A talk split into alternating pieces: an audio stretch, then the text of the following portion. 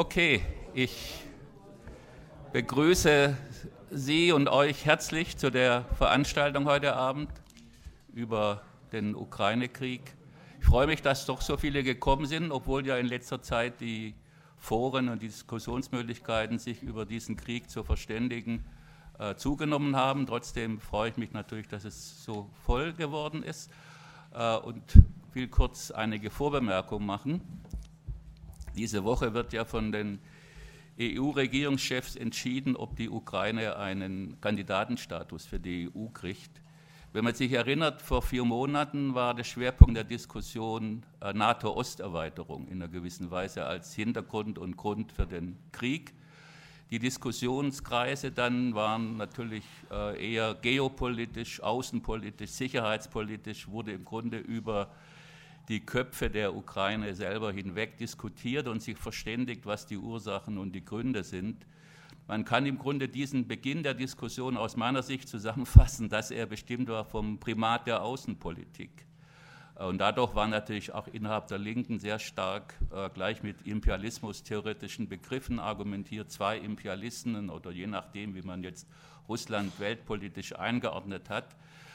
Aber dieses Primat der Außenpolitik ist meines Erachtens verkürzt. Es gibt, und der Krieg wurde ja oft verglichen mit 1914, und von 1914 gab es auch eine Diskussion, wie man diesen Krieg Beginn erklärt. Und damals in, nach, in den 20er Jahren, Ende der 20er Jahren, gab es einen deutschen Historiker, der äh, dem Urteil, dass es ein Primat der Außenpolitik, also Deutschland am Platz an der Sonne und so weiter, dem widersprochen hat und dagegen die These des Primats der Innenpolitik gesetzt hat und versucht hat zu begründen, dass auch dieser Kriegsausbruch nicht einfach aus einer imperialistischen Logik heraus entstanden ist, sondern innenpolitische Gründe der jeweiligen Länder, Deutsches Reich, Russland und so hatte äh, und gezeigt hat, dass man wegen die Flottenaufrüstung und so jeweils innenpolitische Gründe hat und insofern die Außenpolitik ein Reflex der innenpolitischen Situation ist.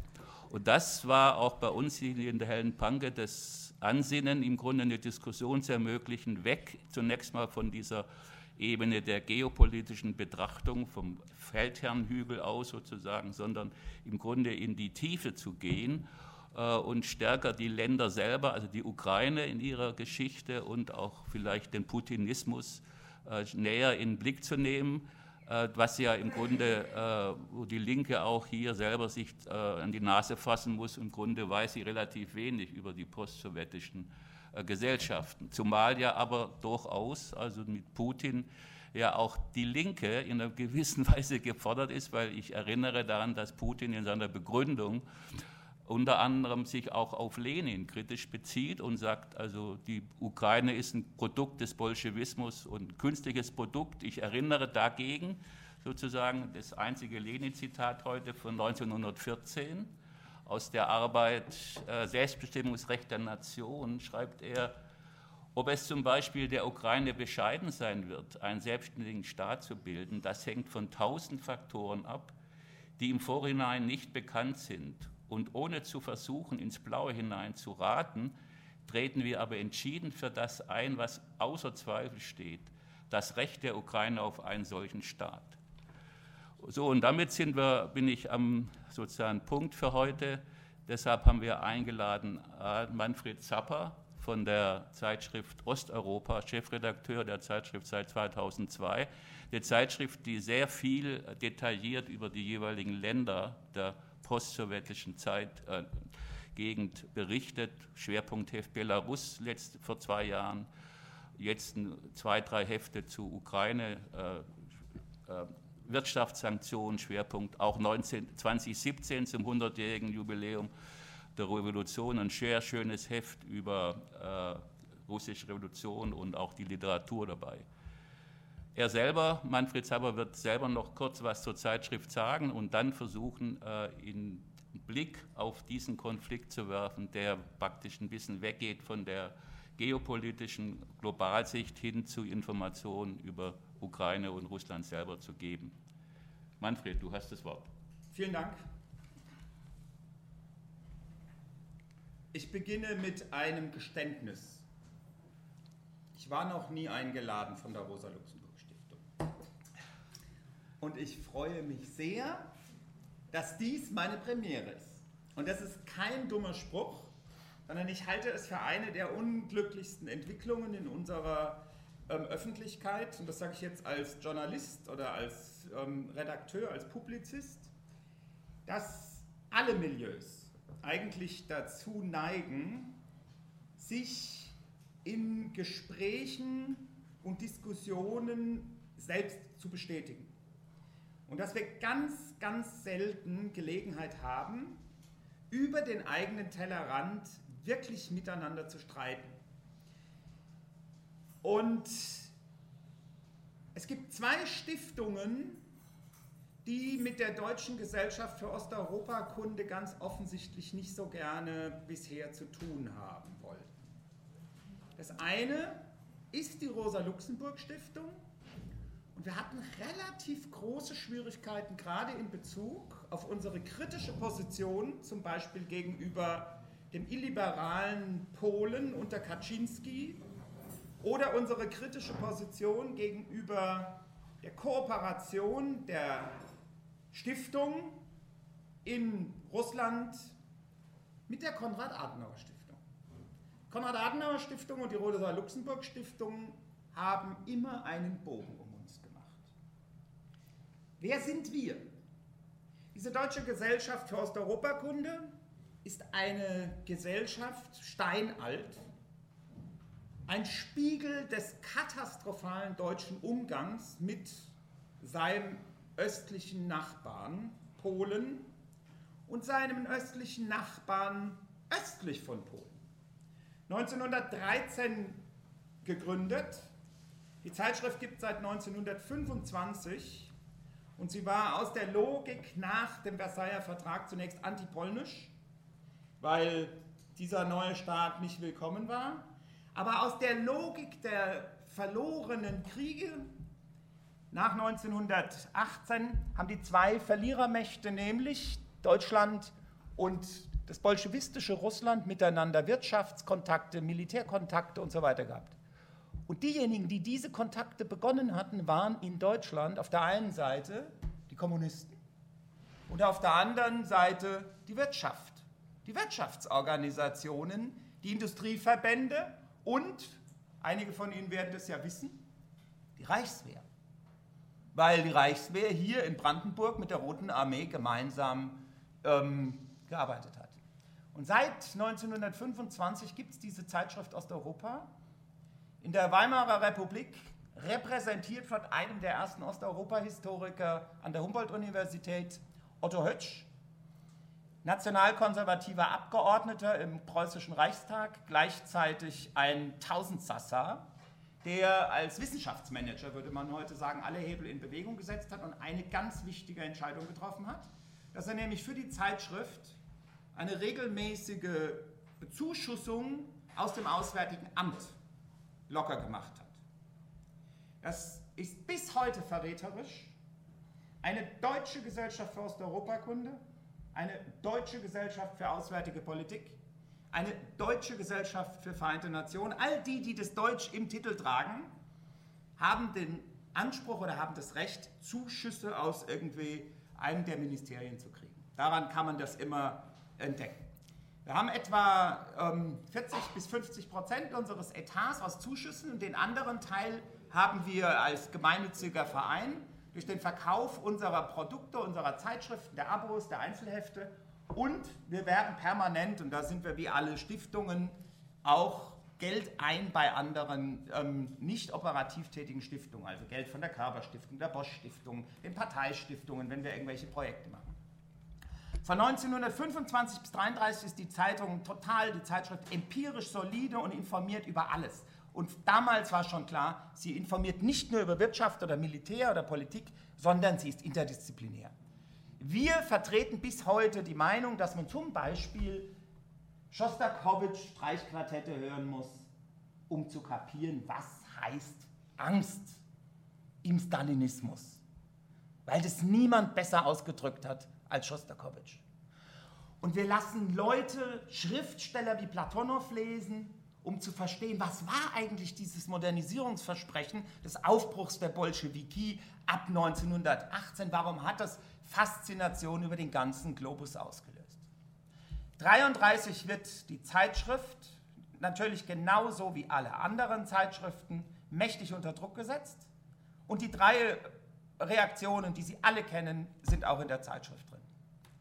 Anpassung, Emigration und Ermordung weil Angehörige der Zeitschrift russische Juden waren, die nach der Oktoberrevolution ins russische Berlin kamen.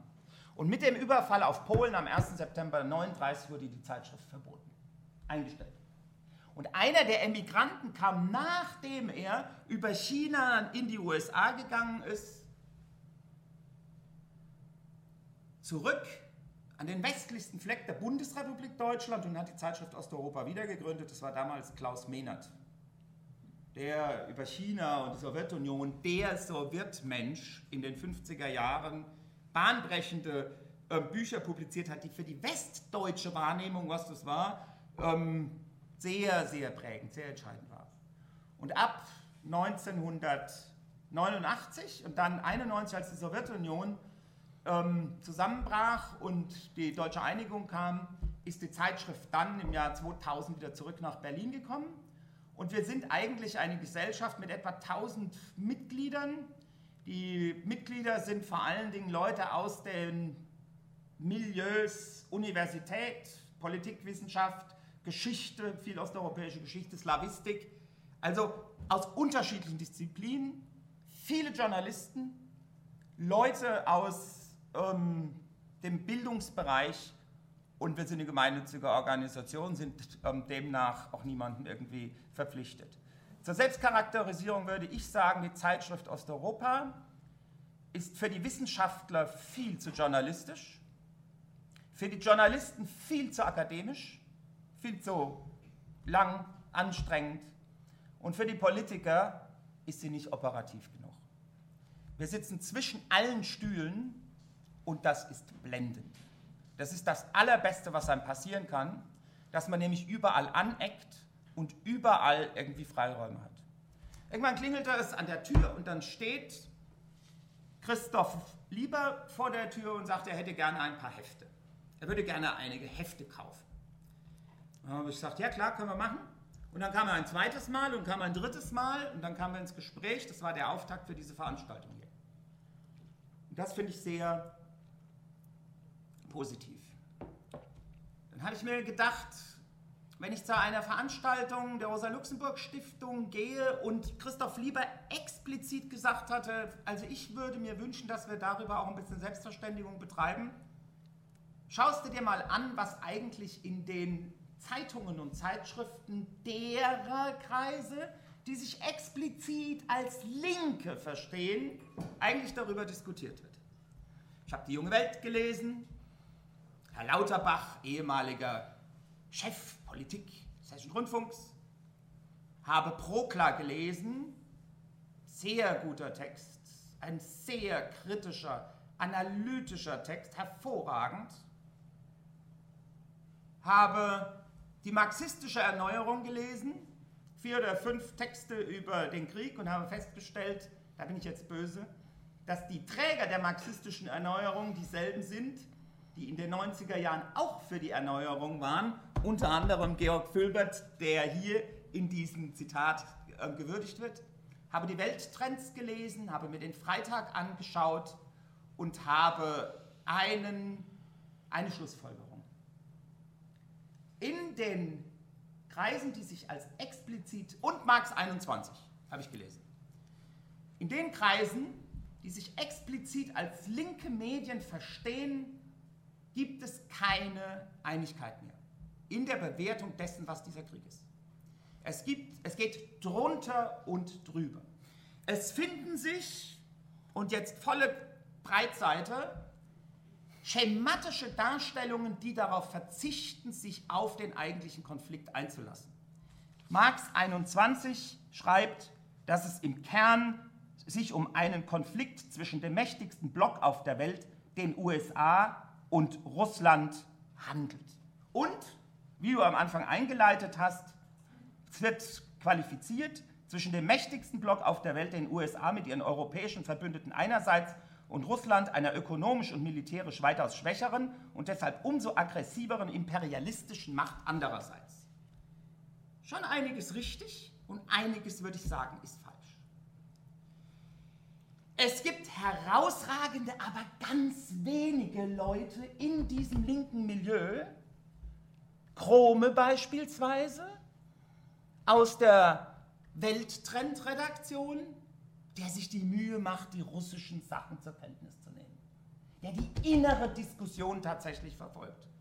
Und ich finde das ganz, ganz wichtig und ganz, ganz bemerkenswert, dass in einem politischen Milieu, wo die Sowjetunion jahrelang der Referenzrahmen war, wo es um Emanzipation, um soziale Gerechtigkeit, um Durchsetzung von einer gerechten Weltordnung geht, wo politische Ökonomie als Totalitätsanspruch irgendwie vor sich hergetragen wird, die Zahl derer, die sich tatsächlich auf die sozioökonomischen Bedingungen in den Gesellschaften und die Analyse der Macht, was sind die Treiber der Macht, sowohl in der Ukraine als auch in Russland, ganz wenige wirklich einlassen.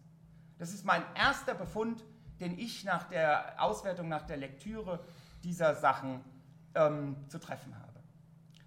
Damit es gleich von vornherein klar ist, ich halte die Interpretation des Krieges als Reaktion auf das Vordringen der NATO und als Reaktion auf das Agieren der USA für empirisch nicht haltbar.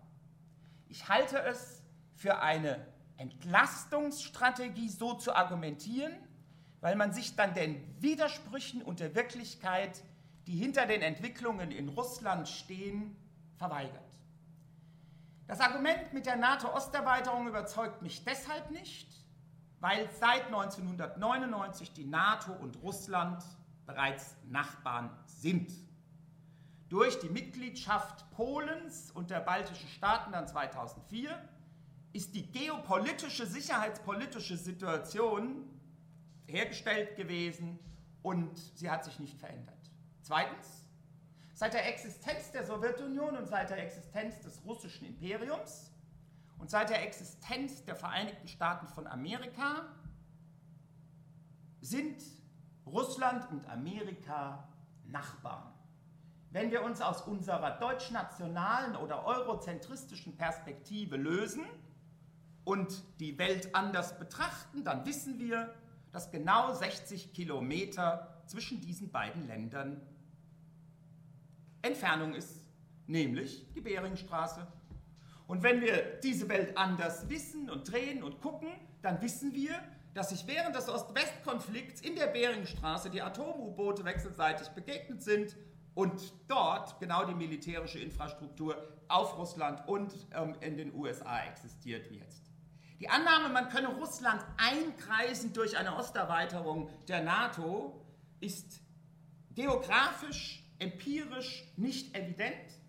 Sie hat mit einer Vorstellung, wie globale ähm, Rüstungs- und Abschreckungslogik äh, passiert, nichts zu tun. Und sie hat ein ganz ganz eigentümliches Großmachtproblem, was ich als Deutscher überhaupt nicht mehr mag. In Kreisen der Sozialdemokratie, in Kreisen der Realpolitik der CDU, in Kreisen der FDP, in Kreisen der Linken wurde lange Zeit immer das Argument bemüht, ja, aber es gibt doch dieses Versprechen, das die Deutschen den Russen gegeben hätten, dass die NATO nicht erweitert werden würde ist das eigentlich für ein Denken? Dass Deutschland mit Gorbatschow, damals der Sowjetunion, sich an einem kürzeren Tisch als der, den Putin heute benutzt, darüber einigen soll, was die anderen Länder in Europa zu tun und zu lassen haben. Dieses Argument ist nicht stichhaltig. Weil in der Zeit, in der es um die deutsche Einigung ging, sowohl der Warschauer Pakt noch existierte als auch die Sowjetunion und überhaupt nicht zur Debatte stand, dass der Warschauer Pakt verschwinden würde und die Sowjetunion sich auflösen würde. Und die Vorstellung, dass ein großer deutscher Politiker, Helmut Kohl, einem anderen großen Politiker in der Sowjetunion, nämlich Michail Sergejewitsch Gorbatschow, das zusagen könne, ist an imperialem Denken ja nicht zu überbieten. Es nivelliert das, wofür wir Leute als Deutsche in der Zeit, in der im Westen die drei alliierten Mächte saßen und hier die ähm, sowjetischen Freunde waren, eingestanden waren. So etwas wie Selbstbestimmungsrecht. Selbstbestimmungsrecht einer Nation. Es kann von den Deutschen niemand herkommen und den Polen oder den Litauern oder den Balten sagen, wie sie sich außen- oder innenpolitisch zu entwickeln haben. Das sollen die selbst machen. Und sie wollten selbst in die NATO. Sie wollten selbst in die NATO und sie sind nicht getrieben worden. Ein Sozialdemokrat, Herfried Münkler, einer der besten deutschen Politikwissenschaftler, der auf allen Kanälen, in jedem Radio, in jedem Fernsehen zu sehen ist, mit seiner gewissen selbstgefälligen Attitüde überall auftritt, setzt sich vor einigen Wochen hin und gibt der Frankfurter Rundschau dem Kollegen Arno Wittmann, einem guten Journalisten, Kulturjournalisten, ein Interview, in dem der Herr Münkler, seines Zeichens Großstratege seit den Peloponnesischen Kriegen, hergeht und sagt, also man müsste doch Verständnis mit Russland haben, denn schließlich habe Russland ja schon die linke Schulter verloren. Insofern solle man doch jetzt den Verlust der Krim als ein echtes Problem für Russland ansehen und akzeptieren, dass Russland die Krim behält. An dieser Aussage ist alles skandalös, alles verloren, alles verloren. Weil nämlich Russland nicht die linke Schulter verloren hat, sondern der Hitler-Stalin-Pakt dazu geführt hat, dass Polen aufgeteilt wurde und die baltischen Staaten, Bessarabien, das heutige Moldawien, Teile Rumäniens, in dem geheimen Zusatzabkommen aufgeteilt wurde. Und 1941 erst 39 von den Deutschen, dann 41 ähm, während des Zweiten Weltkrieges nochmal von den Deutschen und dann 44 von den Sowjets das Baltikum entschieden wurde, äh, okkupiert wurde und anschließend annektiert wurde. Wollen wir als Deutsche den Polen und den ähm, Litauern oder den Balten sagen, was sie zu tun haben? Dieses Argument mit der außenpolitischen West- oder Osterweiterung der NATO und der Europäischen Union ist auch drittens nicht, äh, nicht evident, weil wir uns daran erinnern dürfen, was für Schwierigkeiten die Realpolitiker damals in der CDU in Gestalt von Kohl und Co. hatten, tatsächlich die Aufnahme in die NATO oder die Aufnahme dieser armen Nachbarn in die Europäische Union zu unterstützen. Die wollten wir nämlich überhaupt nicht. Wir hatten kein Interesse dran, weil sie nämlich die armen Nachbarn waren und sich niemand diese ganzen Konflikte in die Bude holen wollte. Was also ist hinter dieser Geschichte mit der Entwicklung, die erst zu der Verhärtung zwischen West und Ost dann ab 2007 zu einer offenen Konfrontation zwischen Russland und den USA und ab 2011 zu einer Radikalisierung des Putinismus führte. Das ist das, Schlüs das Schlüsselwort, was ich vertrete. Alle Außenpolitik ist eine Folge von Innenpolitik. Da sind sich die Marxisten und so ein eher liberaler Kopf wie ich fast einig. Das war auch immer die theoretische, war immer der theoretische Anspruch im historischen Materialismus. Die Außenpolitik ist abhängig von den Klassenverhältnissen im Inneren und es ist ganz klar, wenn es eine imperialistische Struktur im Inneren gibt, ist auch die Außenpolitik imperial.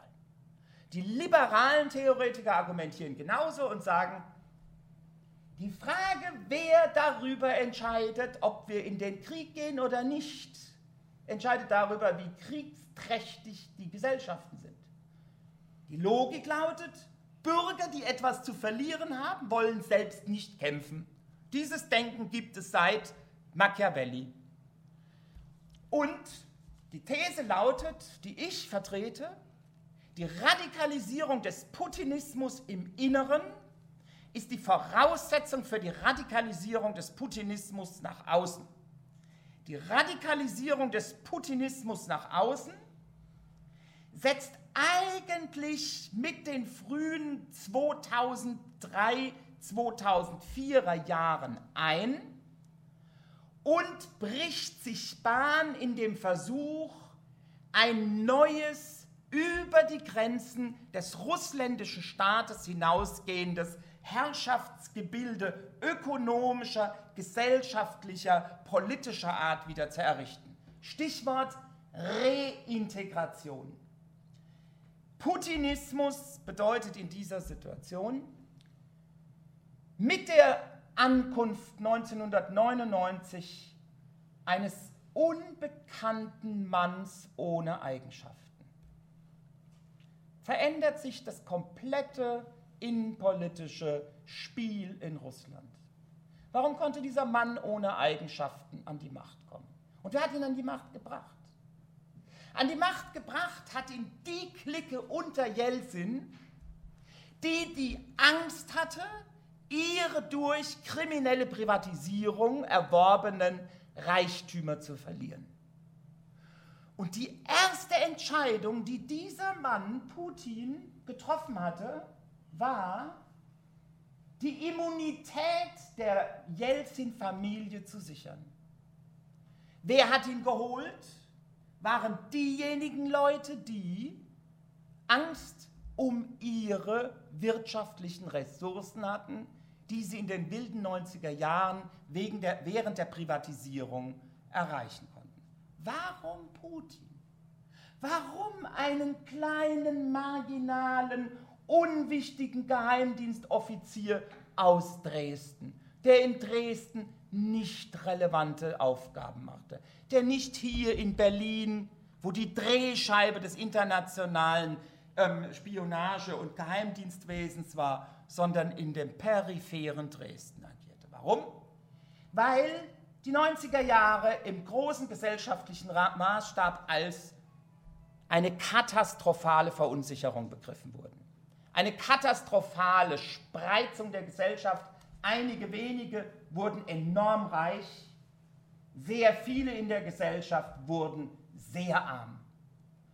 Und diese ökonomische Spaltung wurde gleichzeitig mit dem Verlust an Sicherheit und sozialer Stabilität verbunden. Und die Nachfrage war, wir wollen wieder Sicherheit und Ordnung. Wer stand für Sicherheit und Ordnung in den 90er Jahren?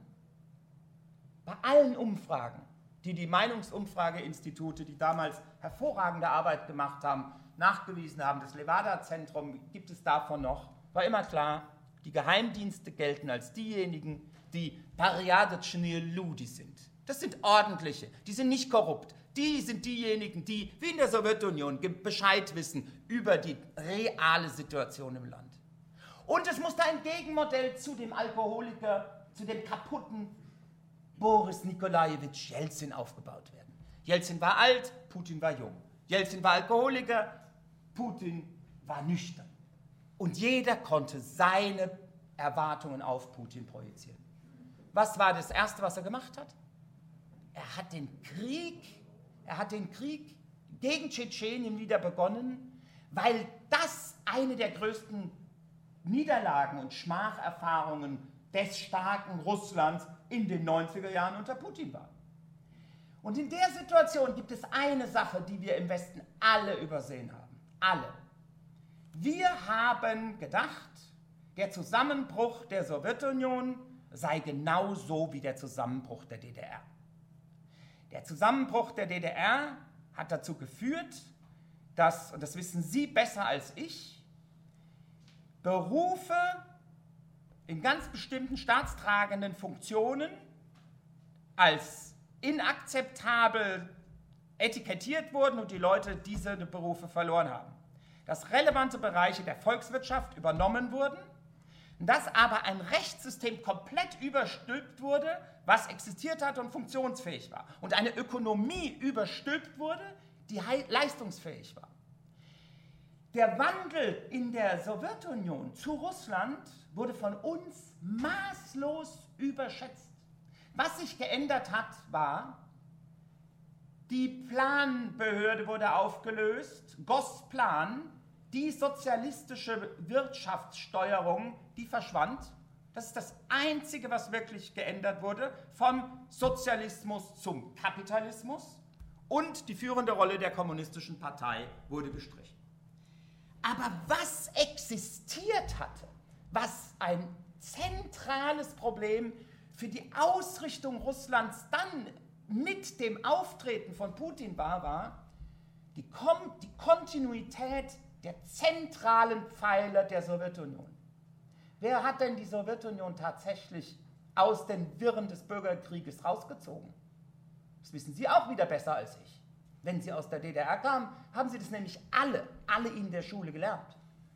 Die heldenhafte Rote Armee, die Arbeiter- und Bauernarmee, die Tscheka, die allesamt unreformiert weiter existierten, trotz des Zusammenbruchs.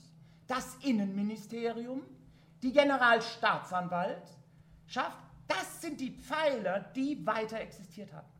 Und in der Situation, in der dieses Chaos, diese Unordnung ab 1999 bekämpft werden musste, haben genau diese Kräfte es geschafft, sich an die Spitze der Macht zu setzen. Und etwas historisch Einzigartiges, was die Stasi nie geschafft hatte, was die Gestapo in dem Dritten Reich nicht geschafft hatte, das ist in Russland gelungen. Dass Geheimdienstmacht verschmolzen wurde mit finanzieller Macht. Früher waren die Geheimdienstler nicht diejenigen, die die ähm, Schaltstellen der ökonomischen oder der politischen Macht kontrolliert haben. Das ist anders geworden. Die Radikalisierung des Putinismus speist sich daraus, dass es eine Form der Akkumulation von Kapital in diesen Kreisen gibt, die sich die Schalthebel der wettbewerbsfähigen Ökonomie gesichert haben. Welche sind denn eigentlich aus Russland nach dem Zusammenbruch der Sowjetunion auf dem Weltmarkt wettbewerbsfähig? Öl, Gas, Kohle, Metalle, Rohstoffe aller Art. Das war die Wirtschaftsstruktur der Sowjetunion ab den 70er Jahren, aber eigentlich war es auch die Wirtschaftsstruktur des russischen Imperiums bis 1905. Rüstungsindustrie, Atomtechnologie, Weltraum. Das sind die drei Sektoren. Und in all diesen Sektoren, wenn Sie das jetzt durchgehen, sind an den Schaltstellen der Macht Figuren, die aus der unmittelbaren Freundschaftsszene Putins aus dem KGB Petersburg kommen. Ist überhaupt nicht schlimm, dass sie beim KGB waren. Ist aber eine relevante politische, ökonomische Information, um zu erkennen, wie wirtschaftliche Interessen und Machtinteressen dort ähm, verschmolzen sind. Was hat es politisch für eine Folge? Die politische Folge war, dass all das, was während der ähm, 90er Jahre aufgebaut wurde, Russland wollte eine Demokratie werden und so weiter und so fort, mit also Schritt für Schritt zu einer bloßen Fassade degeneriert ist. Und den Anfang der Degeneration, da gibt es überhaupt nichts zu beschönigen, machte Jelzin. Machte Jelzin mit der, gut, ähm, ich dachte, es geht um den Putinismus. Okay. Einverstanden. Ähm, machte, machte Jelzin mit, dem Auf, ähm, mit, mit, mit der Auflösung des ähm, Weißen Haus mit der Beschießung 1993. Christoph schiebt mir den Zettel rüber und sagt, komm jetzt zur Ukraine. Nicht jetzt, aber auch noch. Komm, komm zur Ukraine. Vieles von dem, was wir in der Ukraine an Wirtschaftsstruktur, an Kontinuitätsfragen und so sehen, ist relativ ähnlich eine relativ starke Abhängigkeit historisch von Kohle, Rohstoffwirtschaft, Rüstungsindustrie, Nukleartechnik und bei einer ähnlichen Gesellschaftsstruktur. Was aber ist anders? Ab den 90er Jahren, ab der mit 98 Prozent getroffenen Entscheidung für die Unabhängigkeit der Ukraine, haben alle ukrainischen Präsidenten, das gesamte politische Spektrum, eine Sache akzeptiert. Die Grundlage der Demokratie. Die Grundlage der Demokratie ist die aller, aller einfachste. Es gibt einen einzigen Satz. Gilt die Frage, kann ein Herrscher abgewählt werden? Kann man Wahlen verlieren? Das ist der Lackmustest der Demokratie. Kann man Parteien abwählen oder kann man Präsidenten abwählen und akzeptieren sie die Abwahl? Das gilt für die gesamte Welt. Akzeptieren lateinamerikanische Führer das, ja oder nein? Kann man europäische Präsidenten abwählen, ja oder nein? In der Ukraine hat das funktioniert. In Russland mit großen Zweifeln. Zweites Argument. Die Ukraine ist durch sprachliche und regionale Heterogenität von dem Grundprinzip pluralistischer als Russland. Russland ist zwar auch heterogen, sehr pluralistisch, sehr viele Völker, sehr viele Sprachen, sehr viele Religionen, aber gleichzeitig gibt es aus historischen Gründen eine ganz starke zentralistische Orientierung. In der Ukraine dagegen haben unterschiedliche Regionen unterschiedliche Interessen in, die politische, ähm, in den politischen Prozess eingebracht. Und ab 2004 haben sie einen immer wiederkehrenden Versuch unternommen, sich von der Bevormundung entweder der eigenen Politik oder aber der Einmischung durch Russlands zu befreien. Das Erste, woran Sie sich alle erinnern, ist 2004. 2004 die sogenannte Orange Revolution. Als ein ganz banaler Grundsatz von Ukrainien Wer das genau war, ist umstritten, nicht berücksichtigt wurden. Dieser Grundsatz, der erste Grundsatz der Demokratie lautet, die Niederlagen müssen akzeptiert werden. Der zweite lautet, Kandidaten dürfen nicht vergiftet werden. Und dieser Grundsatz wurde verletzt, indem Juschenko plötzlich mit, Dis, äh, mit Dioxin vergiftet wurde. Als Reaktion darauf kommen Hunderttausende Leute aus ganz unterschiedlichen Milieus, Studenten, Arbeiter, ähm, Frauen, Männer aller Art, auf den Maidan und sagen, das lassen wir uns nicht bieten. Und diejenigen, die sich eingemischt hatten, waren in der Situation auch die Führungskräfte aus Russland, die nicht um keinen Preis haben wollten, dass in der Ukraine Janukowitsch eine Wahl verliert gegen den Kandidaten Juschenko. Das war der erste große Schritt. Diese immer wiederkehrenden Kämpfe für die eigene Emanzipation von Bevormundung sind eine Quelle für das ukrainische Widerstandsstreben. Das haben sie 2014 gezeigt und das haben sie 2013 gezeigt. Die Annahme, die Amerikaner hätten mit 5 Milliarden Dollar den Maidan bezahlt und hätten im Prinzip den gesamten Euromaidan in den Händen gehabt ist in einer Hinsicht richtig. Ja, Amerika hat über fünf Jahre 5 Milliarden Euro investiert in alle möglichen NGOs zur Förderung von Umweltorganisationen, von Organisationen zur Bekämpfung von ähm, Korruption und irgendwelche Transatlantiker. Alles richtig. Aber sie haben nicht die Chance, Hunderttausende Leute auf die Straße zu bringen bei minus 20 Grad. Der Ausgangspunkt war, als es um die Frage ging, in welche Richtung orientiert sich die Ukraine, hat Janukowitsch, der damalige Präsident, mit den Europäern gesagt, ja, wir könnten ja eigentlich Richtung Brüssel gehen. Und Putin hat in der Hinsicht gesagt, macht das auf keinen Fall, weil dann die Eurasische Wirtschaftsunion platzt. Ich biete euch sofort Milliarden, drei Milliarden Nothilfe zur Finanzierung eures Haushaltsdefizits an und das ausgehandelte Partnerschafts- und Assoziationsabkommen wurde gekippt.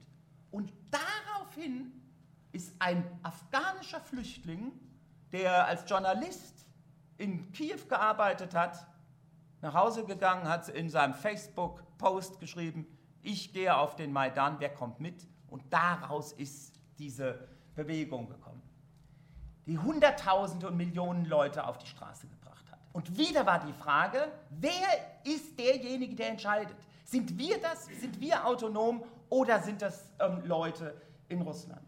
Der entscheidende Punkt, warum Russland 2013 schon in der Ukraine interveniert hat, war das Jahr 2011. Alle Entwicklungen seitdem kann man nicht erklären, ohne das Jahr 2011 in den Blick zu nehmen. 2011 war das Jahr, als Putin mit Medvedev, dem Interimspräsidenten, ausgehandelt hatte und ich kehre auf den Posten des Präsidenten zurück. Und im Dezember wurde die Duma gewählt und es sind hunderttausende Stud äh, Leute damals mittlerweile mit funktionsfähigen Smartphones zum Wählen gegangen und haben Wahlmanipulationen per Smartphone dokumentiert. Und plötzlich sind hunderttausende Leute auf die Straße gegangen. Und es war eine existenzielle Bedrohung der Machtsicherheit der putinschen Elite. Das war der Beginn für die Zerschlagung der innergesellschaftlichen Oppositionsbewegung. Egal, ob sie von links oder von rechts kam, ob sie in den Metropolen war. Ab 2012, ab den sogenannten Balotneuer Protesten, gibt es eine Kette von repressiven Gesetzen, mit denen die Autonomie der Gesellschaft Stück für Stück zerschlagen wird. Und die Entwicklung 2013 in der Ukraine war für die putinsche Elite das Horrorszenario. Eine Bedrohung mit dem Blick auf Kiew hatte sie das Gefühl, das ist das Drehbuch, was jetzt auf Russland überzuspringen droht. Das ist der Grund, weshalb Russland in der Ukraine interveniert hat. Das war der Grund, warum in einer Situation, in der die Ukraine als Staat praktisch nicht handlungsfähig war, die Krim annektiert wurde. Und warum ist aus der Annexion der Krim kein Krieg geworden? Weil etwas zu beobachten war, was uns der alte Clausewitz mit, an den Weg, äh, mit auf den Weg gegeben hat. Der Krieg beginnt mit der Verteidigung. Die Ukrainer auf der Krim haben sich nicht verteidigt. Deshalb ist es eine bloße Annexion gewesen. Das ist jetzt der große Unterschied zu diesem Krieg jetzt ab dem 24. Februar. Und es ist der große Unterschied zu dem Krieg, der seit 2014 ja gleichzeitig läuft. Das haben wir ja weitgehend verdrängt in der Öffentlichkeit, dass seit 2014 ja Krieg geführt wird in der Ostukraine, in, in Lugansk und in Donetsk, wo bis zum 24. Februar schon 14.000 Tote zu beklagen waren. Zweieinhalb Millionen Flüchtlinge. Der Unterschied jetzt ist gewesen, dass die Ukraine schlicht und ergreifend sich verteidigt haben. Niemand hat diesen Krieg erwartet. Keiner der Experten. Keiner, keiner von den Leuten, die sich jahrelang mit Russland oder mit der Ukraine beschäftigen. Selbst die besten Russland-Experten haben nicht damit gerechnet, dass es diesen Krieg geben wird. Niemand. Warum? Weil das putinsche Regime in der Situation die katastrophale Fehlkalkulation gemacht hat, es wird genauso ausgehen wie 2008, als sich Russland auf einen Angriff der Georgier hin, das muss man sagen, der Krieg im Sommer 2008 in Georgien, den hatten die Georgier begonnen. Nach fünf Tagen, wie die Sache vorbei war und der Westen ging zur Tagesordnung über. Und sie hatten gedacht, es geht so weiter, wie nach der Annexion 2014 der Krim, als eigentlich der Westen ein paar Sanktionen erlassen hat, aber anschließend Nord Stream 2 eingetütet wurde, was in den Kreisen der russischen Elite den Eindruck hinterließ, der Westen akzeptiert es genauso, wie der Westen akzeptiert hat, dass 1968 die Prager Reformsozialisten mit Panzern zerschlagen wurden. Das hat auch jeder akzeptiert im Westen. Genau dieses war das Fehlkalkül. Es war das Fehlkalkül, weil sie nicht unterschätzt, äh, weil sie nicht wahrgenommen haben, was in der Ukraine sich tatsächlich verändert hat. Das putinsche Regime ist ein Opfer seiner eigenen Propaganda geworden. Es ging davon aus, es wird ein leichter, kleiner Blitzkrieg. Er ging davon aus, dass es ein faschistisches Regime in Kiew gibt, was die Macht errungen hat, unter völliger Verkennung, dass es keinen Faschismus ähm, in Gestalt von Zelensky oder der Regierung gibt. Er hat erwartet, die russischen Truppen würden als Befreier mit Brot und Salz begrüßt. Und es ist ein Debakel geworden in jeder Hinsicht. Ein Debakel, was das Potenzial hat, auf Monate, auf Jahre ein Abnutzungskrieg zu werden. Und alles, was eigentlich verhindert werden sollte, hat sich in seinem Gegenteil verkehrt. Außenpolitisch, die Amerikaner, die eigentlich kein Interesse mehr an diesem blöden Europa hatten, weil sie sich auf Südostasien und auf China konzentrieren wollten, sind wieder zurück in Europa. Die NATO, die Macron als Hirntod bezeichnet hatte, hatte hat plötzlich ihre Raison d'être zurückbekommen. Die Europäische Union, die vorher sich nicht wirklich grün war, was sie eigentlich will, relativ einig. Staaten, die Jahrzehnte neutral neben ähm, Russland gelebt haben, sind durch dieses revisionistische politische Agieren Russlands so in Aufregung versetzt worden, was die Amis oder die Europäer nie geschafft hatten, dass nur die Finnen und die, die Schweden Mitglieder der NATO werden wollen. Es ist ein Debakel unter russischer, rationaler Perspektive. Sie haben nicht erwartet, dass es die Sanktionen geben wird. Sie haben nicht erwartet, und wir, seien wir ganz ehrlich, haben das auch alle nicht erwartet, dass es tatsächlich dazu kommen wird, dass nicht nur die Balten oder die Polen Waffen liefern, sondern dass mittlerweile fast die gesamten Europäer, die ganzen NATO-Mitglieder ähm, politisch, politisch der Überzeugung sind, ja, es ist richtig, den Angegriffenen ähm, zu Hilfe zu eilen, so wie es richtig war, den angegriffenen Polen 39 ähm, folgende zur Hilfe zu eilen. Unterm Strich ist es ein Riesendebatte. Was wir erleben ist eine ganze Generationsleistung der Kooperation, die wir in den vergangenen 30, 40 Jahren mit Russland, mit der Ukraine aufgebaut haben, wird in Schutt und Asche gelegt. Hunderttausende, das ist keine Übertreibung, Hunderttausende Leute aus Russland sind abgehauen, setzen sich ab, obwohl es eigentlich kaum mehr Wege raus gibt aus Russland. Weil parallel mit dem Krieg gegen die Ukraine ein Krieg gegen die eigene Zivilgesellschaft geführt wird. Hunderttausende sitzen in Armenien, Hunderttausende sitzen in Tiflis, in ähm, der Türkei und hier bei uns auch. Letzte Woche haben Sie vielleicht gelesen, die Deutsche Bank zieht aus Petersburg und Moskau 1500 ähm, IT-Experten ab. Ein Drama für Russland. Die Deutsche Telekom zieht 5000 gut ausgebildete Leute ab und zieht sie nach Antalya in die Türkei. Ein Drama an Braindrain.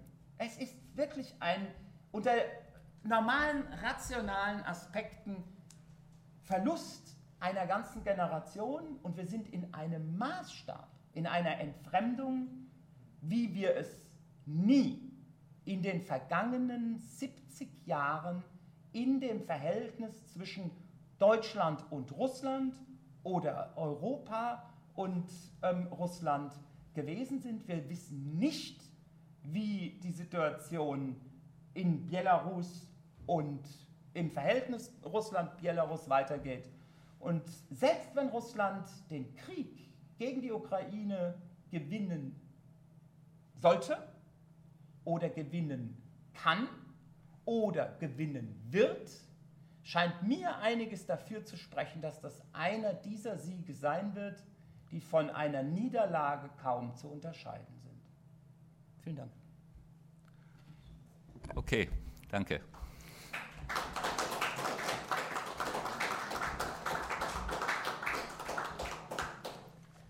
Ja, das war jetzt doch ein größerer Zusammenhang. Einerseits Schwerpunkt Putinismus, nochmal rückblickend äh, eine Erklärung und dann also zur aktuellen Situation. Äh, insofern würde ich jetzt vorschlagen, das nicht äh, vorzustrukturieren, sondern Ihnen erstmal zu ermöglichen, Fragen, Nachfragen, selber vielleicht Meinungen zu bekunden und dann, wir sammeln ein paar und dann kann er antworten. Ja, bitte. Gut, aber China hatten wir jetzt, hatte ich ja selber gesagt, hatten wir erstmal äh, außen vor gelassen und wollten uns auf Putinismus und Ukraine konzentrieren. Äh, ich wollte auch noch, ich, ja, ja, ist, ist, ja, ist ja auch angekommen. Ich wollte selber noch kurz was sagen, bevor er dann antwortet. A, wollte ich darauf hinweisen, äh, Manfred, dass die Helle Panke ein selbstständiges Bildungszentrum und nicht gleichzusetzen ist einfach mit der Rosa-Luxemburg-Stiftung. Da gibt es doch einen Unterschied. Das ist das eine. Insofern ist das eine plurale Angelegenheit, auch äh, nicht so direkt sozusagen äh, zur Luxemburg-Stiftung hin. Ich wollte aber zu der ersten Frage selber noch von mir aus was sagen, weil die Frage äh, auch mich bewegt. Allerdings würde ich sie eben doch in einem anderen Kontext sehen. Ich meine, dazu muss man sagen, dass die Ukraine ja eine Sowjetrepublik war und 1991 eine selbstständige Sowjetrepublik wurde ja, und dann ein selbstständiger Staat wurde. Insofern ist die Frage mit der Sprache, und man muss ja exakt sein, die russländische Föderation ist selber die größte Sowjetrepublik gewesen, die sich 91 selbstständig als Staat gemacht hat. Genauso legitim ist, sind die Sowjetrepubliken. Insofern muss man die Frage der Sprache, ja, der Pluralität von Ukrainisch und Russisch in den Republiken jeweils äh, exakt diskutieren und kann jetzt nicht einfach so vereinnahmen, das ist doch russisch, also ist es legitim der Russen, sondern dann musst, schon, musst du selber auch eine Stellung beziehen zur Frage, hat die verselbstständigte, hat die ehemalige Sowjetrepublik Ukraine, seit 91 ist das Problem dann schon, Anrecht, sich selber als Nation, als Staat zu entwickeln, ja oder nein? Dazu muss man dann schon, wenn man jetzt mit dem Sprachenargument kommt, zumal wir jetzt ja andersrum auch wiederum die Zwangsrussifizierung jetzt im Donbass und woanders ja auch lesen. Ja? Insofern muss dann diese Problematik, die ich für wirklich für wichtig finde, da würde mich auch deine Einschätzung schon interessieren, nur muss die im Kontext seriös politisch äh, verortet werden. So. Also das erste Argument äh, würde ich gerne in der Analogie erstmal schildern. Elsass und Lothringen war deutsch. Deshalb gehört Metz und Straßburg selbstverständlich Baden-Württemberg oder Rheinland-Pfalz angeschlossen. Das ist das Denken. Das war nämlich jeweils Teil des Heiligen Römischen Reichs. Und außerdem war es davor Teil des Karolingischen Reichs. Es sind karolingische Reichsstädte gewesen. Und wir haben das Recht darauf. Und dann würde jeder aufgeklärte Linke, Liberaler oder sonst was sagen, hä, geht's noch? Spinnst du? Was ist das für ein Argument? Wir haben als Reaktion, als Lehren aus dem Ersten und aus dem Zweiten Weltkrieg, wo es um Grenzverschiebungen, territoriale ähm, Korrekturen ging, die Lehre gezogen, die in den Vereinten Nationen und in der OSZE niedergelegt ist, aber auch schon im Europarat drin steht, dass die Grenzen unantastbar sind, dass es ein Gewaltverbot gibt und dass man nur dann das ändert, wenn es im demokratischen Einvernehmen funktioniert. Wie das funktioniert, haben wir am Beispiel der Großbritannien und Schottland-Frage vor zwei Jahren gesehen. Es hat nicht funktioniert, sie haben nicht die Mehrheit bekommen, also ist die Unabhängigkeit dahin. Ja? Die Krim ist nicht russisch, sondern die Krim gehörte zum Osmanischen Reich. Nach dieser Logik könnte anschließend Herr Erdogan kommen und sagen, Putin, du spinnst wohl, das ist aber doch unser osmanisches Gebiet.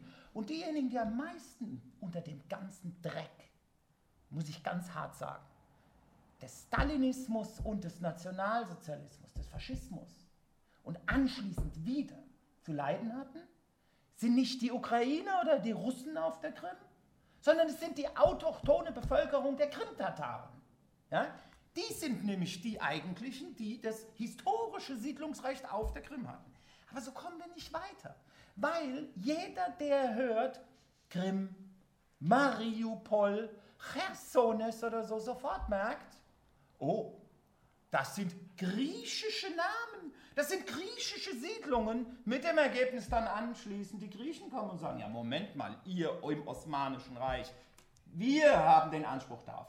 Dieses zoologische Argument führt immer nur in die Sackgasse. Deshalb erkennen wir an, selbstverständlich hat die Krim zum russischen Reich gehört. Es war dann im Rechtsnachfolger Teil der Sowjetunion und Khrushchev hat 1954 die Entscheidung getroffen, die Krim der Ukraine anzusiedeln. Jetzt kommt wieder eine, eine politökonomische Interpretation. Das hat er nicht gemacht, weil er selbst aus der Ukraine stammt, sondern er hat es gemacht, weil die infrastrukturelle Versorgung der Krim mit Trinkwasser, mit Strom, mit Gas, mit Ressourcen von der Ukraine leichter zu bewerkstelligen war als von Russland. Das kriegen Sie jetzt momentan vorgeführt in der Debatte über die Frage, wie wird denn jetzt eigentlich die Krim mit Trinkwasser versorgt? Seit dem Krieg nämlich haben die Ukrainer den Wasserhahn zugedreht.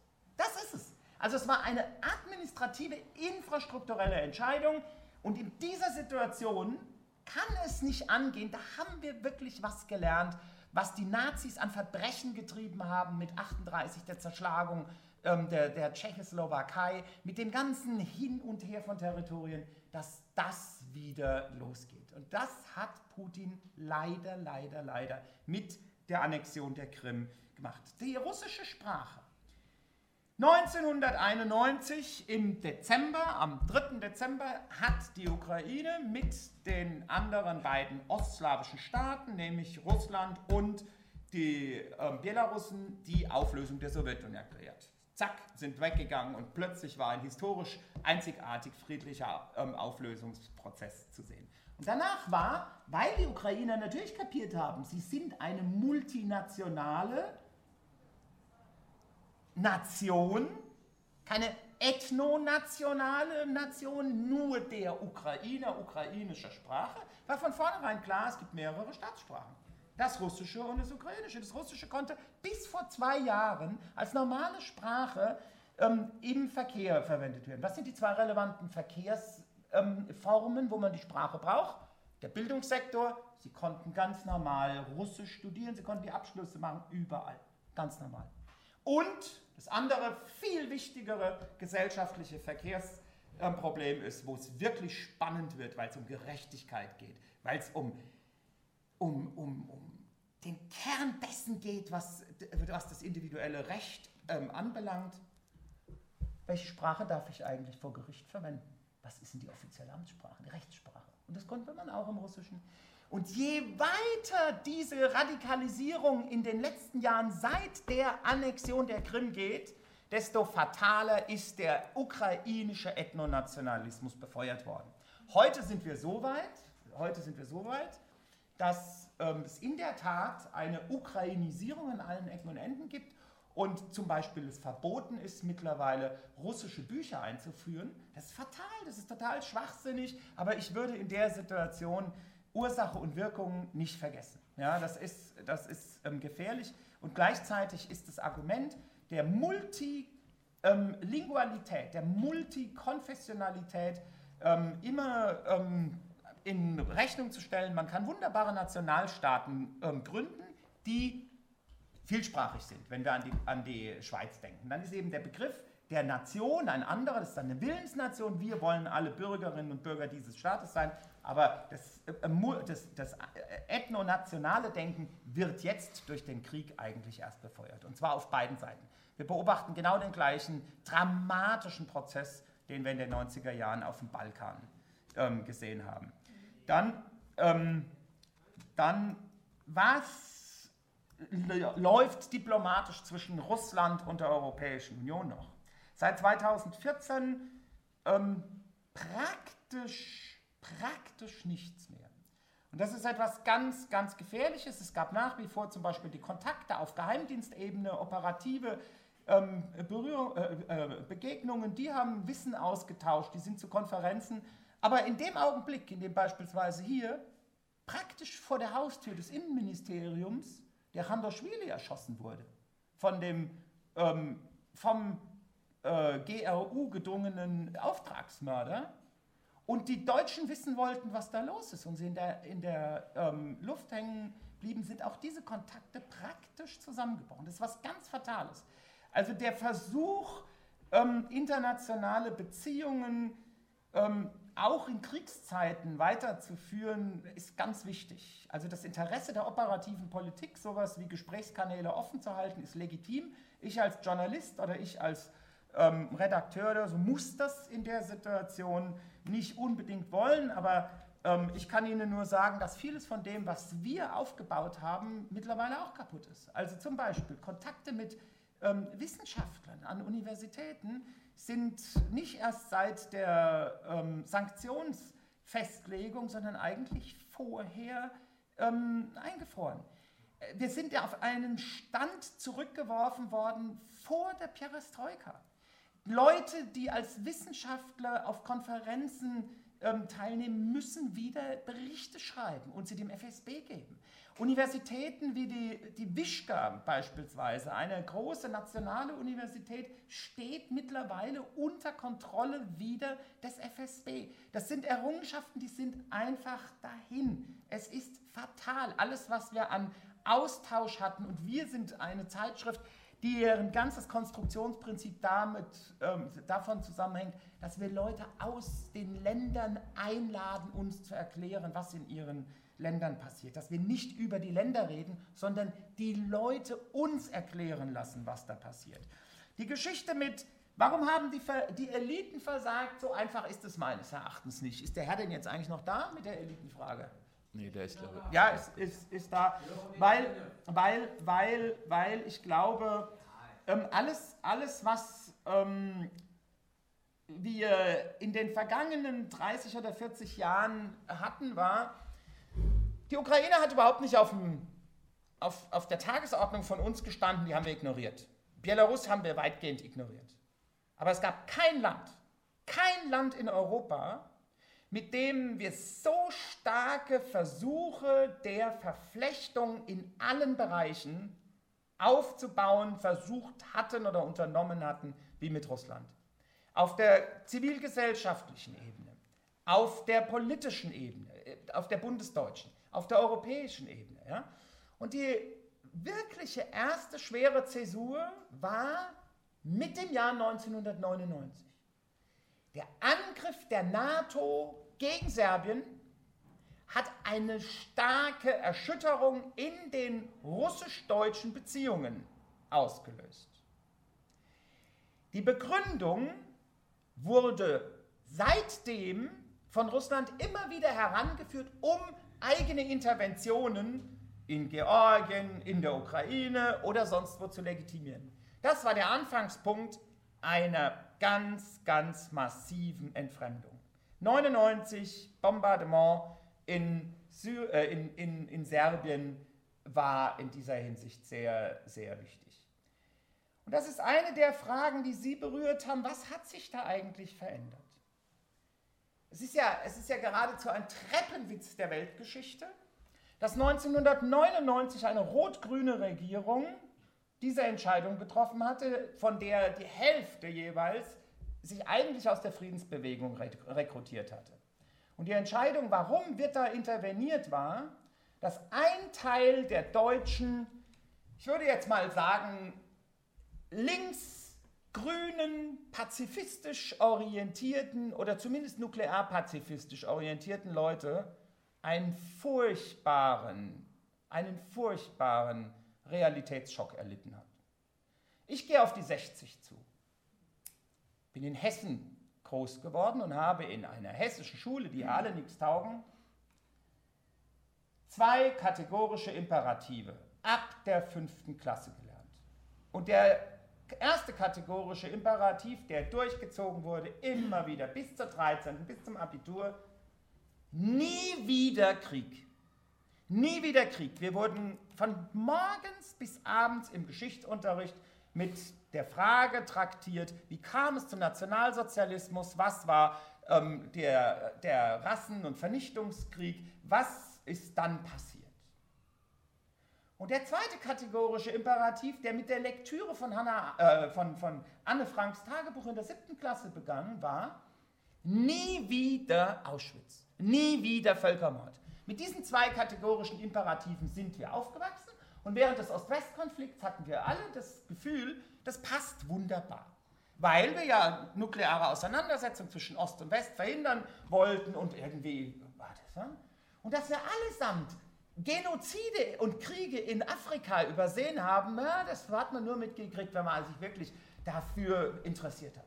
Und plötzlich kriegen wir mit bei der Auflösung in Jugoslawien, dass es vor der Haustür der Deutschen, egal ob sie in Deutschland Ost oder in Deutschland West, eingeschworen waren, nie wieder Völkermord, nie wieder Genozid, unter den Augen der Weltöffentlichkeit, unter Kontrolle der UNO-Blauhelm-Truppen, vor laufender Kamera 8000 Bosniaken zwischen 12 und 82 einfach erschossen wurden.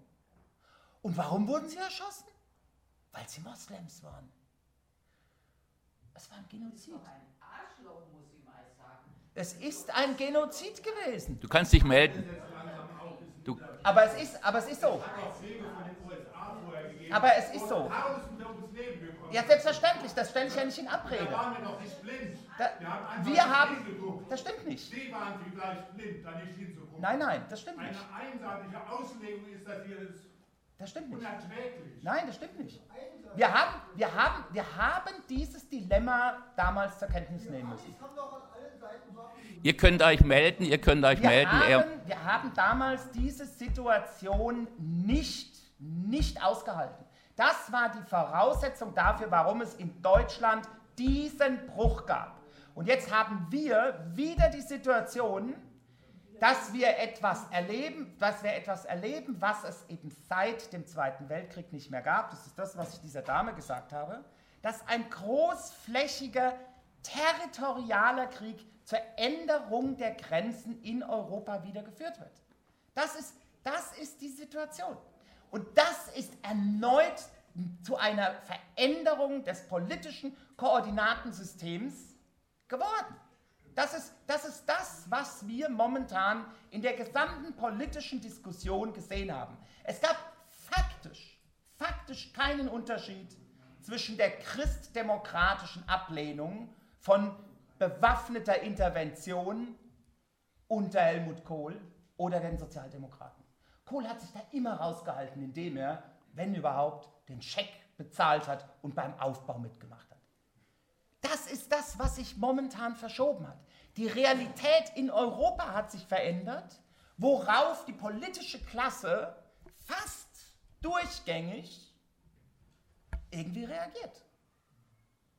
Das ist ein ganz, ganz zentrales Element. Was China anbelangt, würde ich sagen, ich kann nur, ich kann nur ähm,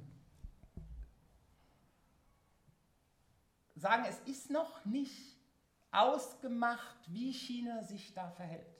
China hat sowohl Interessen in der Ukraine als auch in Russland und mir scheint momentan überhaupt nur China in der Lage zu sein, wenn sie es denn mal wollten, in irgendeiner Weise so etwas wie eine Vermittlungsinitiative. Momentan will es keiner. Momentan will es keiner, weil die Entscheidung, die Hoheit für das in Kiew und in Moskau ist. Beide Seiten müssen den Waffenstillstand wollen, erst dann geht es. Der Waffenstillstand wird nicht kommen, wenn die Chinesen das wollen und er wird nicht kommen, wenn die, die Amis das wollen oder wenn das der Herr Scholz will. Okay, jetzt der Reihe nach. Ich habe eine, ich, ich habe jetzt die Wortmeldung hier hinten war eine alles da, wir können ja, äh, die Gegenargumente können ja kommen. Sie waren zunächst, dann hier vorne die Dame. Okay, die, ja, jetzt, ich, ich, ich will als Diskussionsleiter, bevor er antwortet, schon noch was dazu sagen. Also die Veranstaltung war, ist, wir können natürlich hier ein, ein Tribunal über den Kapitalismus haben. Ja, nee, das, trotzdem will ich noch mal von mir aus sagen, weil diese, Nein, ich meine, ich selber, hat, deshalb habe ich die Veranstaltung mit, habe natürlich Interesse im Grunde, äh, das schon konkret eng zu führen. Ja, und wenn Sie jetzt diese Kapitalismuskritik, die ich ja zum Teil teile, oder Imperialismus, dann müssen Sie es auch runterbiegen und nicht einfach sagen zu der Gesellschaft der Ukraine, dass die irgendwo dazwischen liegt. Ja, das ist sozusagen despektierlich gegenüber einer Bevölkerung, ja, die jetzt vertrieben wird und, und, und äh, bombardiert wird, ja, die auch Gründe hat, so wie Sie, zu fliehen. Das ist genauso legitim. Insofern ist diese Form sozusagen pauschaler Imperialismus äh, Moral hier zu predigen und, und abzumeiern, das, das ist, äh, ist geschenkt. Das ist geschenkt. Das teilen hier, wahrscheinlich die Mehrheit teilt hier, dass natürlich der US-Imperialismus Verbrechen begangen hat. Nur nützt es überhaupt nichts. Ja, das ist, ich wollte es von mir aus sagen, er wird ja darauf antworten, er selber er kann das ja bewerten. Ich finde nur, so wie Sie die Ukraine, um die es hier geht, einfach mal dazwischen, ein Land dazwischen irgendwo im Niemandsland, das, das spricht Bände. So. Was mich an der, an, der, an der Diskussion oder an der Position, die, die Sie vertreten, überhaupt nicht überzeugt ist, ähm, weil es die Amis machen, dürfen es die anderen auch. Ja, genau. Umgekehrt muss man argumentieren. Ich finde zum Kotzen, was die Amerikaner zum Teil treiben. Und deshalb muss ich die Amerikaner kritisieren für ihr Eingreifen in, im Irak. Punkt. Und wenn ich die Amerikaner im Irak kritisiere für ihr Agieren dort, dass sie in den Vereinten Nationen zum Beispiel, damals in Gestalt von Herrn Powell, die internationale Öffentlichkeit angelogen haben, dann ist das eine Sache, die mittlerweile jeder weiß. Wenn Assange frei äh, ausgeliefert wird, würde ich als Journalist, als Redakteur, der Whistleblower-Informationen braucht und der weiß, was da auf dem Spiel steht, würde ich sagen, Leute, die Auslieferung von Assange ist ein Problem. Und aus dieser Logik heraus folgt für mich immer, ich kann nicht ein imperialistisches Verhalten Russlands dadurch legitimieren, dass ich das imperialistische Verhalten auf der anderen Seite kritisiere. Das ist nicht, das ist nicht logisch. Das ist ein Grundproblem des Arguments. Der, der, der, das, das scheint mir nicht der Fall. Ich argumentiere nicht deshalb historisch, weil ich für die Gegenwart nichts weiß, sondern, ich sage es Ihnen ganz ehrlich, ich bin Kriegsdienstverweigerer. Ganz persönlich, ich bin Kriegsdienstverweigerer. Aus einer nuklear-pazifistischen Überlegung kam ich damals zum Ergebnis, ich gehe lieber zweieinhalb Jahre, es war auf dem Höhepunkt ähm, der Wehrpflicht in Westdeutschland, gehe ich lieber zweieinhalb Jahre in ein Altenheim und arbeite dort, statt 18 Monate zur Bundeswehr. Und ich hätte mir nie vorstellen können, nie, in dieser Situation, dass ich mal die Legitimität von Krieg akzeptieren würde. Und ich sage Ihnen ganz genau, was bei mir dazu geführt hat die Beschäftigung mit der Geschichte Osteuropas, wo ich versuchen musste, zwei widersprüchliche Entwicklungen in Einklang zu bringen, nämlich die sowjetische Logik und die polnische Logik. Und ich habe plötzlich kennengelernt, was mir völlig unbekannt war als Schüler, das habe ich nicht gelernt, dass es so etwas wie den Hitler-Stalin-Pakt gab. Dass die Nazis mit den Bolschewiki, mit dem NKWD, Gefangenenaustausch in Minsk gemacht haben und die sich wechselseitig Juden und Kommunisten übergeben haben. Und es hat mich beschämt. Es war, es war erschütternd. Und dann habe ich angefangen zu überlegen, warum weiß ich als Westdeutscher eigentlich nur den Termin 1. September 1939. Ich habe den 17. September 1939 mit 25 in der Universität erst kennengelernt. Dass nämlich Polen zwischen Hammer und Ambus plötzlich war und die Polen am 1. September von den Deutschen überfallen wurden und am 17. von der Roten Armee. Und daraus habe ich die Konsequenz gezogen, verdammt und zugenäht. Diese kriminellen Großmächte, das kann ja nicht richtig sein und habe die Legitimität der Verteidigung der Polen damals verstanden. habe mit großer Achtung verstanden, warum die Polen selbst aus der aussichtslosesten Position richtig gehandelt haben und gerecht gehandelt haben, als sie sowohl gegen die Nazis als auch gegen die sowjetische Armee gekämpft haben. Und was ist passiert? Sie wissen das ganz genau, wie ich auch. In der aller, aller, aller hoffnungslosesten Situation, 1944, kommt es mit einer geheimen Organisation der Armia Krajowa zu einem militärischen Aufstand gegen die Nazis und die Rote Armee steht am anderen Ufer der Weichsel und greift nicht ein und hilft nicht. Ja? Und ich rede überhaupt nicht über Katyn und und und. Deshalb, nein, nein, lassen Sie, lassen, lassen Sie mich mal. Ja? Und daraus habe ich für mich die Schlussfolgerung gezogen, es gibt einen antitotalitären Konsens. Und das Zweite, was ich gelernt habe, ist, dass ich aus der Perspektive der Angegriffenen denken muss. Aus der Perspektive der Angegriffenen heißt das, die Ukraine ist Opfer. So wie ich genau benennen kann, wer Täter ist.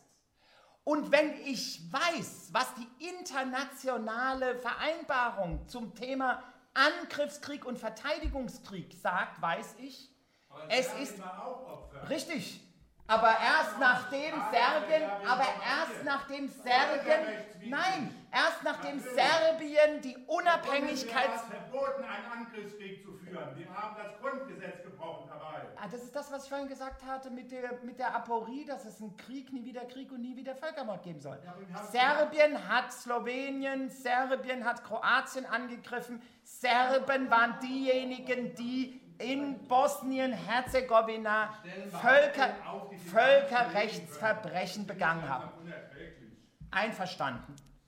Ich, ich stelle fest, dass Sie es. Entschuldigung, es gibt, es gibt Untersuchungen vom Internationalen Sie, Sie können Also lange Rede, kurzer Sinn. Zu der, zu, der, zu der Frage, Recht hat in der Situation derjenige, der angegriffen ist, und es ist das Recht und das ist das Recht der internationalen Völkergemeinschaft, dem Angegriffenen zu Hilfe zu eilen. Das ist das, was wir, das ist das, was wir, das ist das, was wir aus dem Zweiten Weltkrieg völkerrechtlich an Lehren gezogen haben. Das bedeutet, der Einzige, der, der Einzige, der das Recht hat, über die Frage zu entscheiden, wie lange wird dieser Krieg als Verteidigungskrieg geführt, ist die Ukraine. Ist, ist, ist die, ist die ukrainische Führung, nur die ukrainische Führung kann das entscheiden. Es kann keiner, es kann keiner der USA, es kann keiner von uns. Sie haben das legitime und legale Recht, über diese Frage zu entscheiden. Sie können, Sie können doch, Sie melden sich zu Wort. Dann melden sich zu, zu, dieser, zu dieser Geschichte. Etwas, was wir einfach nicht, was wir einfach nicht äh, weg, was wir einfach nicht leugnen können, ist, dass wir Waffen hinliefern. Das ist doch gar nicht jetzt, das ist doch jetzt gar nicht, ist doch jetzt gar nicht mein, ist doch jetzt gar nicht mein Thema. Ich würde gerne, ich würde gerne auf die Geschichte mit der Auflösung der Sowjetunion noch hingehen. Ich habe doch gehört, dass er sagt. Ja, bisher, vielleicht sagt er jetzt was anderes. Sie wissen doch nichts. Also, was ich sagen wollte ist, es gab einen Konflikt über die Frage,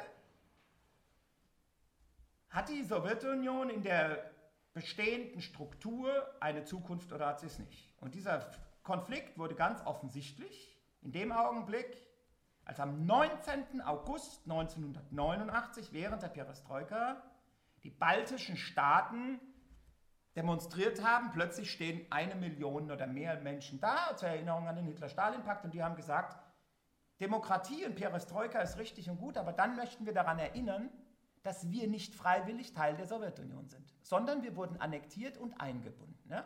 Und in diesem Augenblick gab es das Problem, was die KPDSU nicht lösen konnte, dass einerseits die Demokratisierung auftauchte und andererseits die nationale Frage. Und plötzlich war nationale Frage und nationales Selbstbestimmungsrecht ähm, in einem Widerspruch. Dazu kam die Elitenspaltung. Russland hat seine Unabhängigkeit von der Sowjetunion erklärt, zu dem Zeitpunkt, als die Sowjetunion noch, erklär, äh, noch existiert hat, in dem dieser Konflikt dann zwischen Gorbatschow und Jelzin existiert hatte. Der Putsch war nicht im Dezember 1991. Der Putsch, der Putsch, der zur Zerstörung der, der ähm, Sowjetunion führte, der war im August 1991. Weil in dem Augenblick, in dem Augenblick erst, das dürfen wir nicht vergessen, die westlichen Staaten bereit waren, das Unabhängigkeitsstreben der Balten anzuerkennen. Bis dahin hatte der Herr Kohl, der Herr Mitterrand, die Frau Thatcher, der Herr Bush, die haben alle, alle gesagt, es gibt zwei konkurrierende Rechtsprinzipien in den internationalen Beziehungen. Das eine ist die territoriale Integrität und das andere ist das Recht auf nationale Selbstbestimmung. Und die großen Staaten, so wie sie sie auch gefordert haben, haben den Interessen und der Stabilität den Vorzug gegeben und haben gesagt, lass diese scheiß Balten ihre Unabhängigkeit erklären. Wir haben das Interesse an der großen Sowjetunion. Und erst in dem Augenblick, in dem der Putsch im August 91 erfolgte, haben die westlichen Staaten die Unabhängigkeit der Balten anerkannt. Da war im Prinzip für die Sowjetunion die Messe gesungen weil anschließend diejenigen politischen Kräfte, die politischen Kräfte, die für, für den Erhalt der Sowjetunion waren, schlicht und ergreifend immer stärker in die Defensive gerieten. Unabhängig wollten, nachdem die baltischen Staaten waren, sofort die Georgier, weil die Georgier 1924 von, Bol von den Bolschewiki einkassiert wurden. Unabhängigkeit wollten dann plötzlich die Aseris und schon ganz am Anfang die Moldawier, die gesagt haben, Entschuldigung, also wenn die Balten unabhängig werden, wollen wir das auch, weil wir auch Teil der, des Hitler-Stalin-Pakt sind. Aber das ist, das ist das entscheidende Problem, dass die Konstruktion der Sowjetunion in der Situation nicht mehr trug. Und der neue Unionsvertrag, der auf Betreiben von Gorbatschow ja abgeschlossen werden sollte, von den Putschisten irgendwie als Bedrohung empfunden wurde und dann ist der ganze Laden auseinandergefallen. Das war, das war im Prinzip ähm, die Situation. Die Garantiemächte, Garantiemächte. Wissen Sie, bei Garantiemächte finde, finde ich, muss man, muss man ein ganz anderes Garantieproblem ansprechen. Das, womit wir heute konfrontiert sind, ist, wir haben alle angeblich das Interesse, dass der Iran keine Atommacht wird. Vielleicht, ja. Aber das Debakel, was passiert ist, war 1994, dass die internationale Staatengemeinschaft, die Ukraine, die Belarussen, die Kasachen gebeten hatte, die Atomwaffen abzugeben. Und, und das haben, was haben die nicht gehabt? Die hatten aber keine Trägerwaffen. Ja, die hatten aber taktische Nuklearwaffen und sie hatten strategische Waffen auf ihrem Territorium stationiert. Und ähm, die taktischen Nuklearwaffen standen deshalb da, weil an den Grenzen überall die waren. Und die Vereinbarung war damals gewesen, ihr gebt die Nuklearwaffen an Russland ab und wir westlichen Nuklearmächte, England, und USA garantieren mit Russland den Territorial, die territoriale Integrität des Staates. Was ist passiert? 2014 nichts ist passiert. Die USA haben keine territoriale Integrität garantiert. Die Engländer haben das nicht gemacht. Und es war natürlich genauso so ein Debakel, wie das Debakel, das ähm, Obama im Syrienkrieg angekündigt hatte.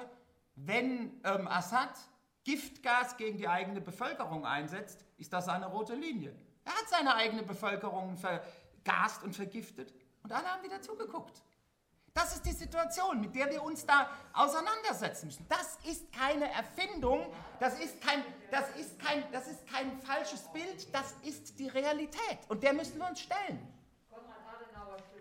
Nee, leider nicht. Die wollen mich nicht hören.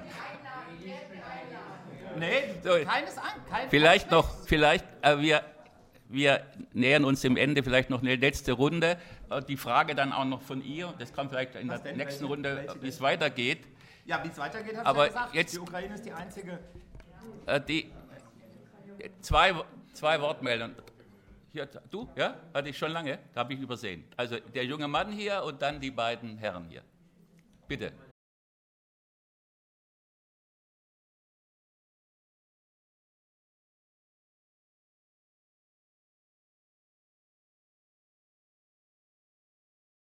Ja, sehr schön. Sie nehmen ja das äh, ab. Ich wollte daraufhin auch hinweisen, als, bevor er das Schlusswort hat, einerseits auf diese Veranstaltung, aber auch nochmal insofern auf, das, auf die Osteuropa-Hefte, weil auch jetzt im Neuesten die wichtigsten äh, Äußerungen auch von Putin, die große Rede, der große Artikel, die Ukrainer und wir vom letzten Jahr, der entscheidend war äh, für die Entwicklung, der ist in dem Heft Juni 2021 lang übersetzt und auch kommentiert und auch äh, analysiert.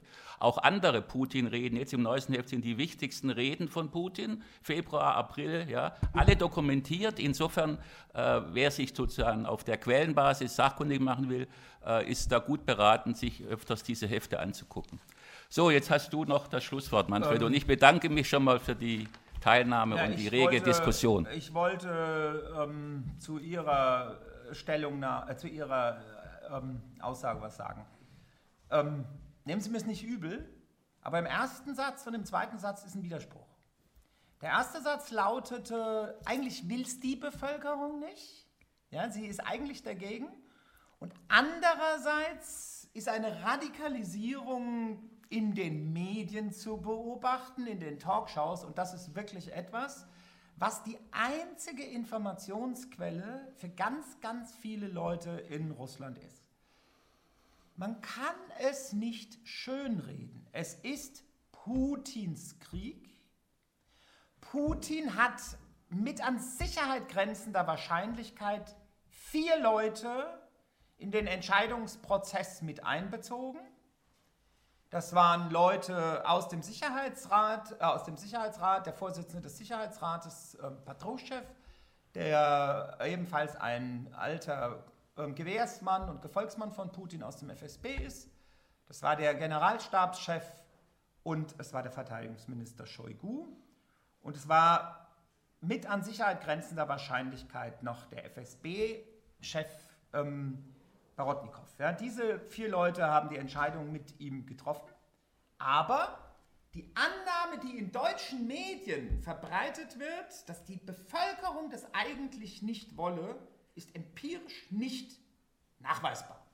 Und zwar deshalb, und zwar deshalb, ähm, also man sagt etwa so, am Anfang, am Anfang hieß es, diese Euphorie, die rund um die Annexion der Krim, die Wiedergewinnung der Krim ausgebrochen war, wo die Popularitätswerte für Putin enorm waren, die trägt jetzt nicht ein weiteres Mal. Ja? Aber mittlerweile kristallisiert sich heraus, dass die ähm, öffentliche Meinung hinter dem Krieg steht. Und sie steht hinter dem Krieg deshalb vor allen Dingen, weil in den Medien die Darstellung so ist, wir kämpfen einen gerechten Krieg zur Vermeidung eines Genozids an den ethnischen Russen in der Ostukraine. Wir verteidigen unser Interesse so, wie die Sowjetunion den Angriff der Faschisten 1941 bis 1945 rechtfertigt hat. Und mit diesem Brückenschlag 1941-45, das war richtig gerecht, vorbildlich und die größte Leistung, die die Sowjetunion in ihrer Existenz zu ähm, leisten imstande war, ist die Rechtfertigung für das Gegenwärtige äh, zu tun. Und da es keine plurale Öffentlichkeit mehr gibt, ist es enorm schwierig, irgendein anderes Bild davon zu bekommen. Was macht das russische Regime? Ich habe meine Doktorarbeit über den Afghanistan-Krieg geschrieben. Ich kann Ihnen sagen, über den ersten Afghanistan-Krieg 79 bis 89, dass das, was in Afghanistan passiert ist, nicht erst das Ergebnis ähm, der amerikanischen Intervention, sondern im Prinzip die Zerstörung ähm, einer ähm, prä, prämodernen Gesellschaft ab den ähm, späten 70er Jahren war. Und schon damals war klar, richtig gefährlich ist der Protest in der Sowjetunion, wenn die Zinksärge mit den Leichen der gefallenen Soldaten in die beiden Hauptstädte Moskau und Petersburg kommen. Die Logik, wer kämpft jetzt in der Ukraine, lautet, erstens, es wird unter allen Kosten vermieden, Wehrpflichtige hinzuschicken, weil der Tod der Wehrpflichtigen fatale gesellschaftliche Folgen hat. Es wird genau das gemacht, was die Amerikaner praktizieren, nämlich, das sind sogenannte Kontraktniki, Vertragssoldaten. Und da argumentiert die öffentliche Meinung, das ist deren Risiko. Das wollten die selbst, wenn die fallen. Aber woher kommen diese Kontraktniki? Ja, soziale Frage interessiert mich durchaus, auch wenn Sie glauben, ich, werde, äh, ich müsste zur Kasse. Woher kommen die? Die kommen aus den ärmsten Schichten der russländischen Bevölkerung. Die kommen aus den marginalen ethnischen Regionen, aus den, aus den, aus den ethnischen Republiken, aus der Republik Burjatien, an der Grenze zur Mongolei, am Baikalsee, aus Dagestan und dann werden die speziellen Kadyrovzi, die Tschetschenen, als eigene Kampfverbände dahin geschickt. Ja? Und die fallen natürlich auch überproportional. Es sind in den ersten, in den ersten sechs Wochen alleine in Ulan-Ude, in der Hauptstadt von Burjatien, über 100 ähm, Tote beerdigt worden. Mit dem Ergebnis, das können sie nicht unter der Decke halten. Da braut sich eine Unzufriedenheit wieder zusammen. Das ist ein Debakel. Aber in der, in der Gesamtbevölkerung, also die Angehörigen jetzt ausgenommen, die dann den Tod ihrer Soldaten, Kinder ähm, beklagen und fragen, wozu sind wir da eigentlich hin? Und die ja auch nicht geglaubt haben, dass es einen Krieg gibt. Sie haben ja das nicht eingeräumt, erst in dem Augenblick, in dem die ersten, in den ersten acht Wochen hat Russland mehr eigene Soldaten als Opfer zu beklagen gehabt, Tote, als die Sowjetunion während des gesamten Afghanistan-Kriegs von 1979 bis 1989. Und das war die Situation, in der Putin umsteuern musste und dann eingeräumt hat, ja, wir führen Krieg. Ja? Am Anfang war das Wort Krieg ja völlig tabuisiert, bis er es selbst dann gesagt hat. Jetzt ist der Krieg aber legitim. Die Frage wird sein, gelingt es dem Regime, die Legitimität dieses Krieges aufrechtzuerhalten oder gibt es Spaltungen in der Elite? In der Elite gab es die Spaltungen, weil die Frage auftauchte, wie kann das eigentlich sein, dass wir so hohe Opferzahlen haben? Wie kann das sein? Wer ist dafür verantwortlich, dass wir solche miserablen Aufklärungsergebnisse haben und wie konnte es sein, dass wir sehenden Auges in die militärische Katastrophe reingegangen sind. Also gab es Konflikte zwischen Armeeführung und Geheimdiensten. Und es gibt eine zweite Quelle von Konflikten, die ähm, in Russland diskutiert wird. Die Militärs sagen, eigentlich führen wir ja gar keinen Krieg gegen die Ukraine, sondern wir führen jetzt einen Krieg gegen den Westen. Aber wir können den Krieg gegen den Westen ja eigentlich gar nicht richtig führen, weil wir ja verschleiern müssen, dass wir im Krieg gegen den Westen sind. Zweite Quelle von Unzufriedenheit, die in den Organisationen, die den Krieg relevant äh, führen und tragen, natürlich zu Konflikten führen. Und was wir, jetzt ist der Herr leider auch schon weg, ähm, gelernt haben aus den ganzen Revolutionsstudien ist, Revolutionen funktionieren dann, wenn die Elite oben gespalten ist, wenn sie nicht mehr kann und in der Bevölkerung ein massiver Protest, eine massive Unzufriedenheit herrscht. Gibt es, ja klar, ja klar, da hat Lenin völlig recht. In der, in der Situation, in der Situation gilt, wenn es nur Proteste unten gibt, ohne dass dieser Protest oben unter der Elite aufgenommen wird, verpuffen diese Konflikte komplett und werden in der Regel niedergeschlagen von Polizei, von Armee, von repressiven äh, Kräften. Umgekehrt führt die Spaltung in der Elite noch nicht automatisch zu einem Umsturz des politischen Systems. Und das ist genau die Frage, ähm, auf, die, auf die sich das ähm, jetzt ähm, reduzieren lässt. Erstens, ich befürchte, der Krieg dauert noch lange, weil die Ukraine nicht bereit ist, ähm, sich zerschlagen zu lassen. Zweitens, Zweitens, Russland ist momentan nicht bereit anzuerkennen, dass das Kriegsziel, was sie ursprünglich vorhatten, nicht zu erreichen ist. Und erst wenn beide Seiten anerkennen, das Kriegsziel ist nicht erreichbar, der Zustand weiter zu kämpfen ist schlechter als der Waffenstillstand jetzt, wird es zu einem Waffenstillstand kommen. Und die relevanten Fragen werden hier in Deutschland nicht diskutiert. Nee, die relevanten Fragen werden nicht dis dis äh, diskutiert. Was heißen, nee, nee, nee, nee, gar nicht. Was heißt eigentlich, die Ukraine soll siegen? Heißt das, die Ukraine muss die Krim wieder gewinnen? Heißt das, die Ukraine muss die ähm, Gebiete Luhansk und Donetsk zurückgewinnen? Heißt das, sie müssen die russischen Truppen komplett raus? Es ist alles unklar. Es ist unklar. Putin kann, weil er keine kritische Öffentlichkeit hat, morgen im Fernsehen auftreten und sagen, wir haben unser Kriegsziel erreicht. So wie sie nach den ersten Debakeln einfach zack das eigentliche Kriegsziel komplett fallen ließen. Das Kriegsziel war, die faschistische Junta zu stürzen. Das war das Kriegsziel. Und plötzlich haben sie festgestellt, das ist völlig illusionär. Gut, ich glaube, über die Kriegsziele äh, wäre eine neue Runde und Veranstaltung möglich. Insofern danke ich dir für den Vortrag heute und die lebhafte Diskussion und Lebhaft, selbst, ja. dass du noch zum Schluss ein Lenin-Zitat fast gebracht hast, hätte das gedacht. Na, okay. Ja. Tschüss.